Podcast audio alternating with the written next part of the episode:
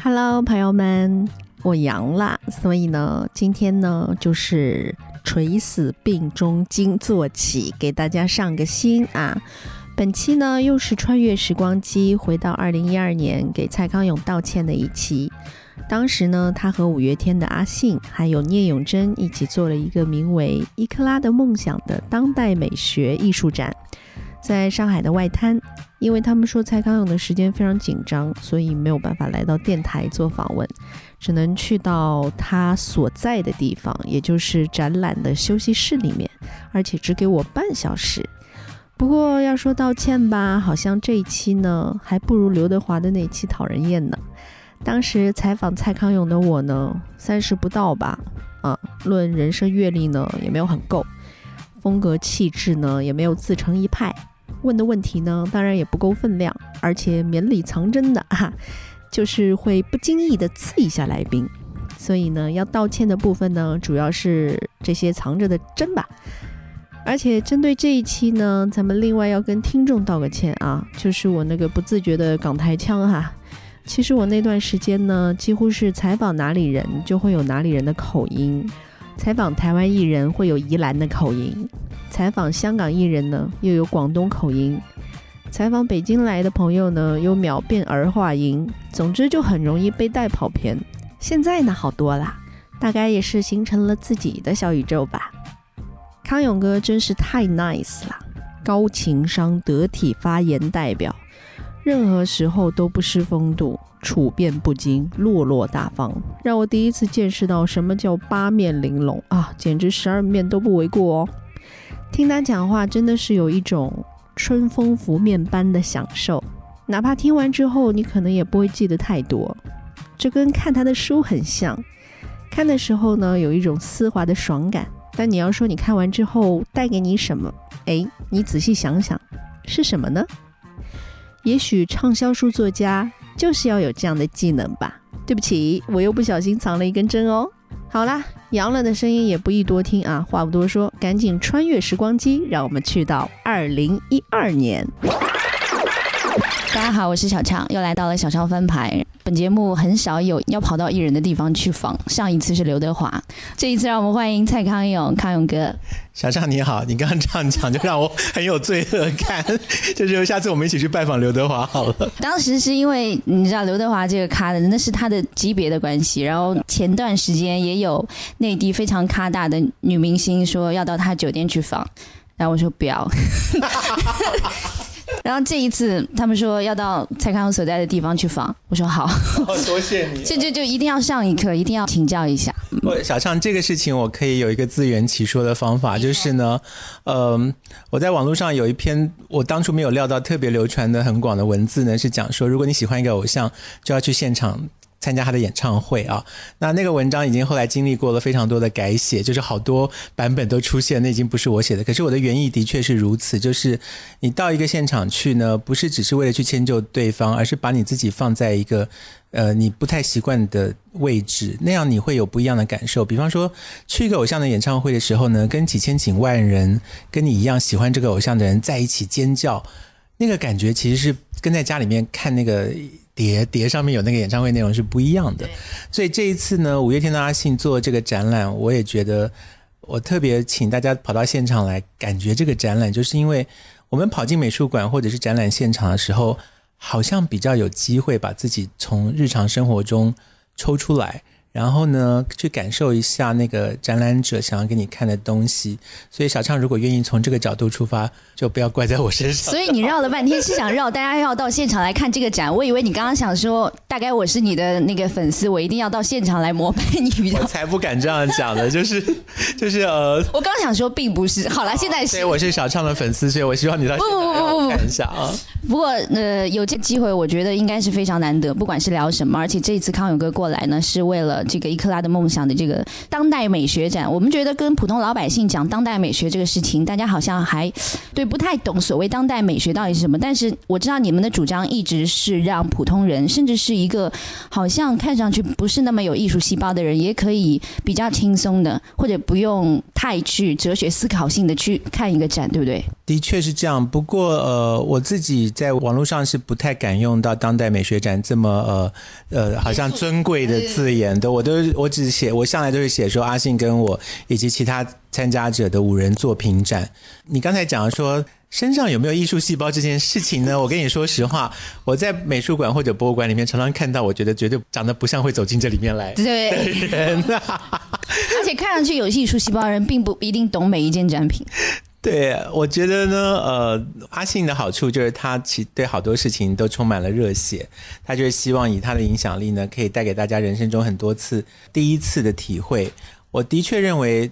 喜欢五月天的人，很多人可能没有兴趣买票走进一个美术馆或者走进一个博物馆去哈。嗯，哎，对，我觉得这很正常。那我我我记得我小时候在学校里面，只要是老师说要带我们去参观这种馆的时候，我都觉得很沮丧，因为其实那个跟同学出去打打闹闹比较好玩。所以所有的美术馆跟展览馆，我们看到一有一班学生的话，他们一定都是在奔跑追逐，而不是真的在看那些东西哈。那可是阿信的信心呢，就是希望说。希望在被五月天的歌词给打动的同时，也能够感受一下，在一个展场当中，是不是会感受到艺术跟自己有没有什么关系？哈，那我的出发点呢也很简单，就是嗯，我觉得我们现在对艺术的界定已经广泛到不需要被明确的归类了。有的人他脱光了衣服以后趴在地上用舌头舔马路也算，那要行为艺术。也算也算。那有的人呢，他就是呃，我们常常说这个人简直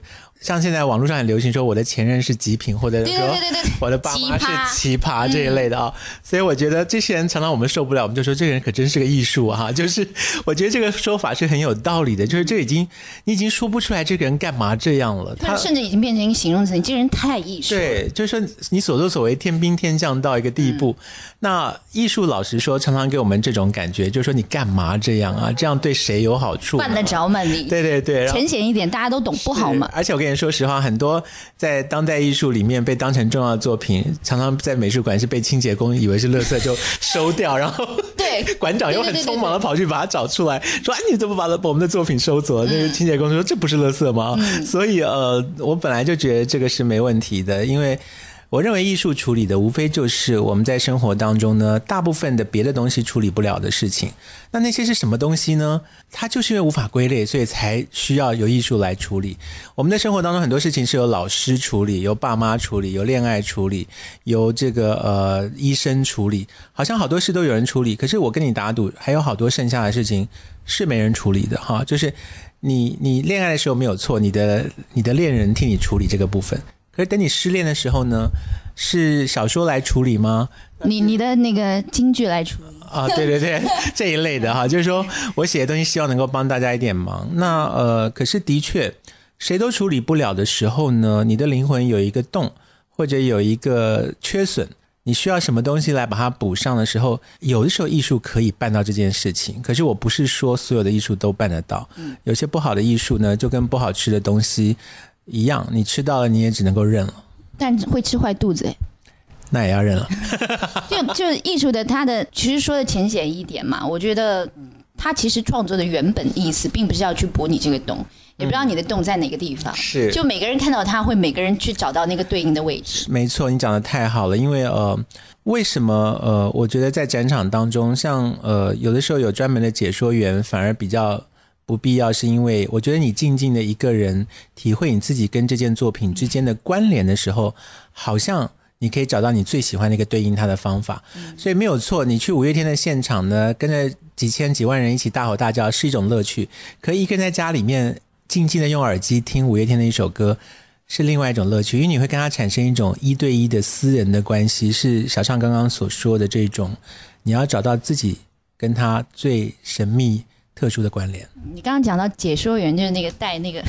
我想起一件很有趣的画面，因为我前几个月刚去爱尔兰，然后看那个。也是不知道是什么展嘛，当然不是当代美学，它可能更加历史更悠久一点的各种东西，然后各种画，我当然不可能每一幅都看得懂但是我我看大家都带那个去租那个解说员的那个讲解带，然然后我英文没有好到他可以把那个地方的历史解说的这么滔滔不绝，而且解说员的语速特别快，我没有办法去去去完全去理解，但是我只听到自己耳旁嘚嘚嘚嘚嘚嘚嘚，听到后面我就基本上就没有用到那个，没有用。我觉得像我们去一些观光景点，不管是哪一位诗人的故居啊，啊哪一位伟人的故居，那些讲解员其实也是像重复播放的录音带一样，就是不停的讲同样的内容。那你一旦提出什么问题的时候，我记得前一阵子伍迪·艾伦有一部新的电影，他们就在讨论一个大作家的那个生前的事情，到底他的婚姻出了什么状况的时候，那个解说员就坚持一个版本，然后那个教授就说不是啊，他不是这样子。解说员就说：“是啊，我的稿子就是这样讲的啊，你怎么可以不同意？” 就是两个人就吵起来哈。所以，嗯，我觉得没有关系，就是没有解说员的时候，就像大部分的时候，我们的人生是自己摸索出来的。我觉得就这样就好了。嗯，但是你你刚刚说到，如果是没有办法去处理，当然把所有的艺术创作者都没有办法具体到处理每一个人的问题嘛。但是你的书以及你出过那么多书，我们也会经常，比如说像在微博上面看到现在碎片式的名言金句啊、爱情道理啊、什么哲学啊，你乍一看会觉得哇非常有道理或者怎样。那你到底是不是觉得这些爱情短信，就好比你写的这些，比如说给未知恋人的爱情短信，这一些很爱看？看完之后，你觉得真的有帮助到失恋的人或怎样吗？有实际的帮助吗？我有的时候会看一下网友的反应，好像十个当中大概会有一两位会说这一则短信算是事实出现，免于他突然对他的老板骂说你是猪八戒之类的，或者是呃就是失恋之后感觉这一关过不去，晚上睡不着。有十个人，剩下的七八个人可能就只是把它当一个还不错的文字看过就算了啊，所以。我觉得这样的命中率我已经是谢天谢地了，因为啊，真的能够十个人里面能够能够帮到一两位的忙，我觉得已经是非常非常高的瞄准率。可是文字不是拿来帮人家忙的啦，那就老有的时候我实在是为了我自己写的，就是我我是一个常常对很多事情很懦弱，或者是呃没有很很有把握的时候，我就读一读我自己写的东西，给我自己加油打气。所以说实话，那些东西有的时候是。帮助我自己度过难关，多于帮别人度过难关的。所以呃，有的人以为我喜欢当老师，绝对不是，就是没有老师像我这么没种的，就是很很需要自己给自己加油。你知道有个叫许常德的人，然后标标标榜着，就是他的形象是标榜着就是。嗯，年轻人啊，结婚要嗯慎重。慎重啊，然后嗯，好像一辈子只爱一个人的事情不太常出现呐、然后就是他特别会营销自己的呃所在之处，就是从里到外他自己身体力行，然后到处贴标签，嗯。一件事情讲到底讲到死，告诉你对，结婚很很很很惨，可怕对，就很嗯可怕。你你你也走进围城，一定要想清楚怎样怎样。是然后他出的所有的书都是在告诫人们说，就比如说，嗯，哎，有一本书我还买过嘞，名字我想不清楚。就 是是说话之道吗？说话之道，我觉得还蛮有实用的价值。哦你的书，谢你呃对我我也有买。然后他的那本书呢，就是告诉大家离婚是嗯很容易发生的，很容易发生的，然后必要的时候也是可取的，并不要逃避怎样怎样。是那这样的话，反复讲，反复讲，嗯。可能也不像我们，比如说说一些京剧是，嗯，告诉那些失恋的人怎样，他是更更深层次的，嗯，家庭伦理啊这些东西。你觉得他是真的发自内心去讲，还是还是只是要讲到死讲到底，告诉大家植入你这个观念？小畅这个问题非常好，因为我其实一直埋在心里，没有亲自问过许常德这件事，就是你到底在婚姻中吃到了多大的苦头，你需要对 这件事情讲个没完了。还是他的只是一个一个也像行为艺术的一样的一个营销方式？我猜他有一种自我救赎的功能在，就是因为我自己其实也很同意说，千万不要把离婚称为叫做婚姻失败啊、因为你把事情往失败这个方向去想，好像就会觉得自己做的不够好。是修正，对，就修正或者调整，或者是改变一个生活方法都可以。所以许常德如果觉得离开婚姻是人生的一个转弯的话，我觉得这个态度就会很有意思。那可是呃，我自己倒没有这种自我催眠的意思在，因为我我一向都知道。人生就是充满了挫折跟困惑，那个那个才是人生最珍贵的部分。我有，我最近有写了一个东西，我还没有还没有看出来，因为我写很多东西我都还没有还没有看出来。我写了一则，就是说，如果你要当算命的算命师，然后你希望自己算命都算很准的话，你只要会四个字就好了，就是你死定了好！因为因为每个人都是非死不可的，所以所以呢，就是你只要讲你死定了，对方绝对没有资格说你算的不准，因为他迟早就是得死啊。那呃，可是老实说，如果你跑去算命，就有算命的人呢，把你剩下来的每一天、每天发生什么事都算得一清二楚，我觉得你就会活得索然无味了，就是。困惑是人生非常必要的一件事情，我觉得越困惑，悬念也是，悬念也是，你不知道会发生什么事，所以如果有算命师敢把你剩下每一天发生什么事都讲清楚的话，你应该罚他钱，而不应该给他钱啊！就是那些高明的算命师，当然是模棱两可的告诉你一些你听了对人生还有活下去的愿望，然后觉得说啊，我就是要克服人生这些障碍。然后我才要继续追求更好的东西。嗯，我有一点非常佩服你的地方，就是你看你们节目访过有那么多嘉宾，对吗？嘉宾又不是你们本人敲的，对吗？是制作人敲的。对。所以那么多嘉宾当中，肯定会有你看不顺眼的，对吗？当然。当然也有在节目当中很少能够看得出，嗯，比如说在节目当中就能够看到你对某个嘉宾有不满怎样，你都还蛮好的掩饰或者表现过去。对，这是作为主持人的一个本来的就是职业的素质在那边，但是私私底下看似康永哥也跟大多数的艺人保持良好的建交的关系，这一点如何做到？又或者如果你们在节目当中如果真的看到不顺眼的嘉宾，下节目之后你会不会跟 S 笑笑一笑啊，吐槽啊之类？其实都不需要下节目才吐槽，就是呃，你们已经节目上，我们在节目里有一些线索，比方说，如果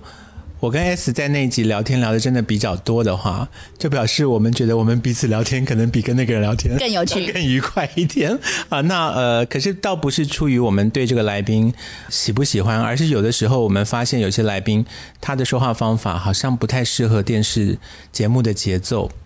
那在那个情况之下呢？如果我剩下的时间很有限，比方说我们一集录影大概录六十到七十分钟，然后要剪成四十五分钟，如果已经有三十分钟过去了，然后他还依然以一种非常抽象或者是缥缈虚无的方法在回答问题的时候。我就会有一点担心，说观众看这一集会觉得无聊。那那时候我就会靠着不管是 S 的帮忙还是汉典的帮忙呢，把剩下时间给补起来，然后让这一集显得不要整集都是那么的太哲学的感觉。那可是呃，来宾会讲话抽象或者是空虚，表不表示我们？不喜欢这个人就不一定，我们只觉得他不适合这个节目而已。我主持过不同类型的访问，像我主持过读书节目。我插一句，我在做访问的早期，领导让我膜拜你的真情指数，说好好看这档节目，访问是怎么做的。人家的，我竟然有人提到这一，大概大概有六六七年前了。真情指数是一个专门访问有杰出成就的人的节目哈。然后呢，我每次都做很多功课，而且我要跟你报告的事情是。最后剪出来的那个播出的四十五分钟，可能是我访问了这个人两个半小时到三个小时，剩下剪剩下的东西，所以我我剪掉了很多那个那个来宾喜欢吹嘘他自己的丰功伟业或者是废话连篇哈。可是呢，你不让那个来宾这样吹牛呢，他后来就不愿意掏心剖腹对你说。对，所以你好，我我正想问你好幸运，为什么可以敲到这么长的通告时间？通常给到我的时间，比如说半小时，那我那半小时基本上有好多部分我是要用的。其实我知道有大概。前一半的时间是要把他的那个氛围带出来，情绪带出来，说，所以我坐下来我就说时间好紧迫哦，所以要不要得到我那个氛围？康永哥，你懂我意思吗？啊，我我不一样，我这个人就是一开始就进入状况，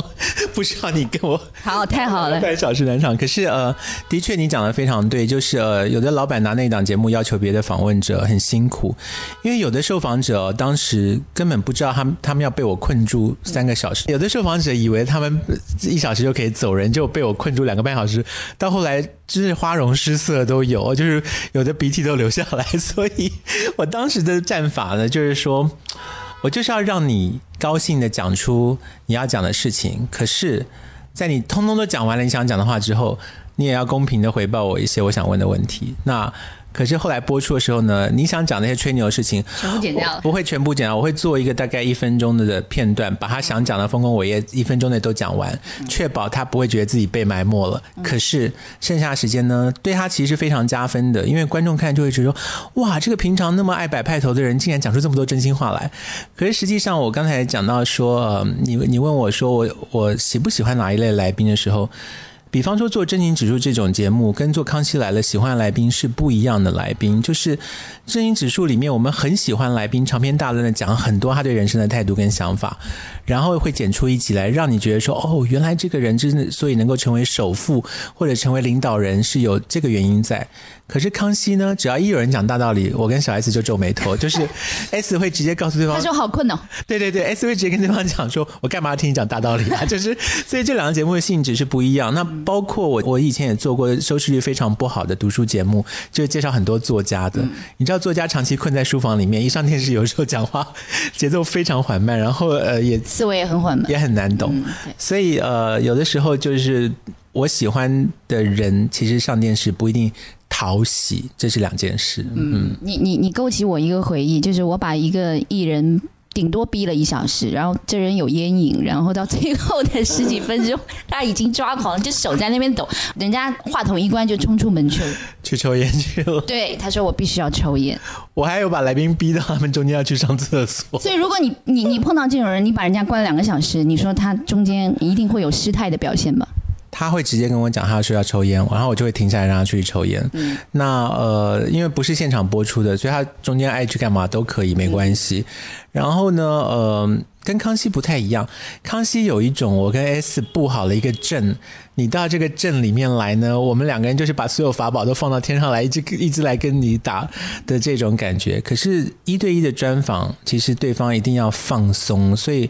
他中间需要出去补妆也好，上厕所也好，抽烟也好，我都让他嗯嗯。我问个稍微幼稚一点的问题啊，就是比如说，哪怕幼儿园小朋友在一起玩，也会。拉帮结派嘛？你说整个娱乐圈，哪怕是单指你们台湾的娱乐圈好了，肯定是这一波人比较好，那一波人又什么？反正也会搞一些小团体，比如谁跟谁比较好，谁跟谁又有结下过梁子，然后谁跟谁是不能同时出现在一个场合，那多了去了这种场合。但是你们跟所有的人都好，对，就比比如说简单的说都好，都好。那怎样去维持这个都好？大家不会尴尬吗？如果一起出现的话，或者人家私底下也会看，哎。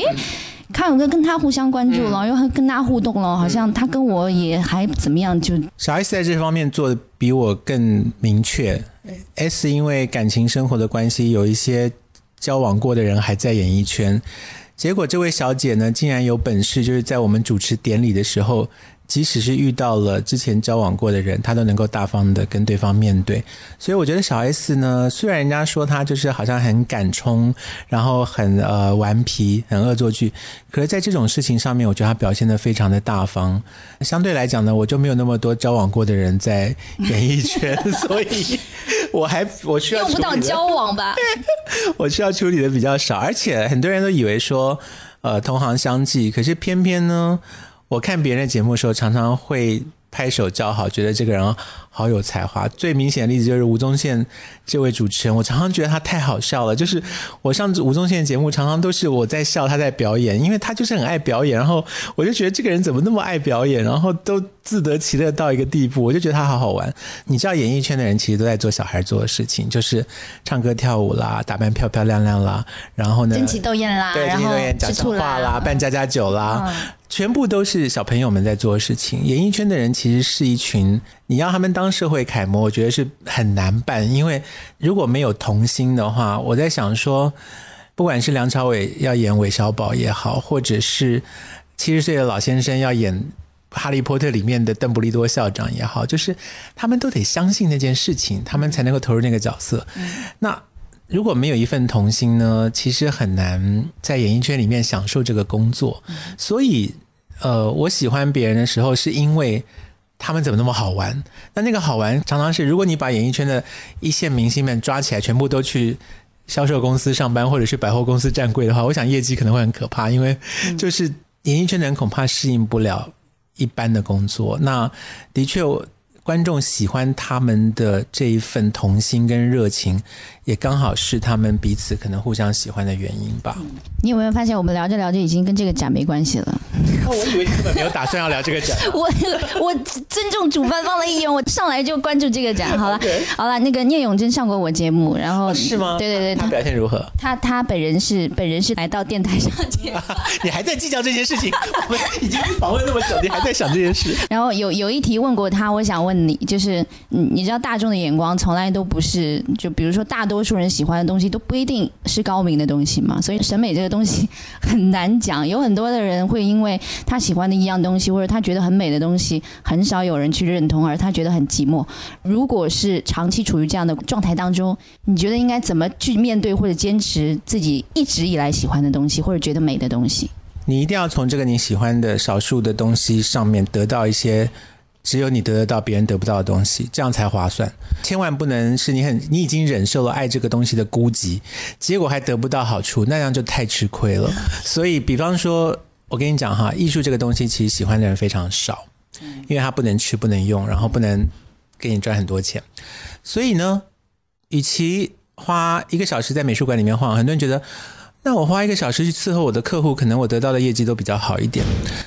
那偏偏艺术圈有个很好玩的规则，就是大艺术家们呢，全世界只要得到，比方说三十个有钱人的欢心，他就可以过非常好的日子。我算给你听哈，就是一个画家呢，如果一幅油画要画两个礼拜，他一个月就画两幅嘛，一年十二个月他就画二十四幅，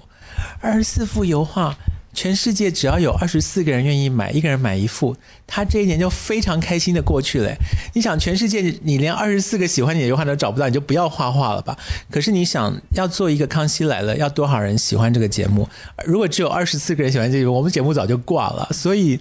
等于说，你当画家没有错，你你得到的影响力跟被知道的知名度比《康熙来了》可能是少很多。可是这二十四个人，可能每个人愿意花一千万买你的一张画，你可以过非常爽的生活。所以，不是每个工作都要得到最多人的赏识的。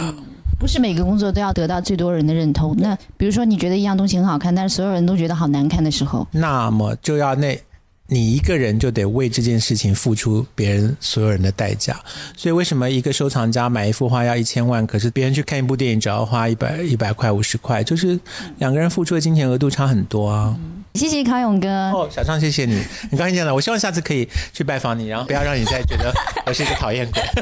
他们说你时间因为实在太赶了，所以必须要过来，我完全理解。谢谢您迁就我，希望下次有机会再聊。谢谢康永哥。谢谢小畅，嗯，拜拜。拜。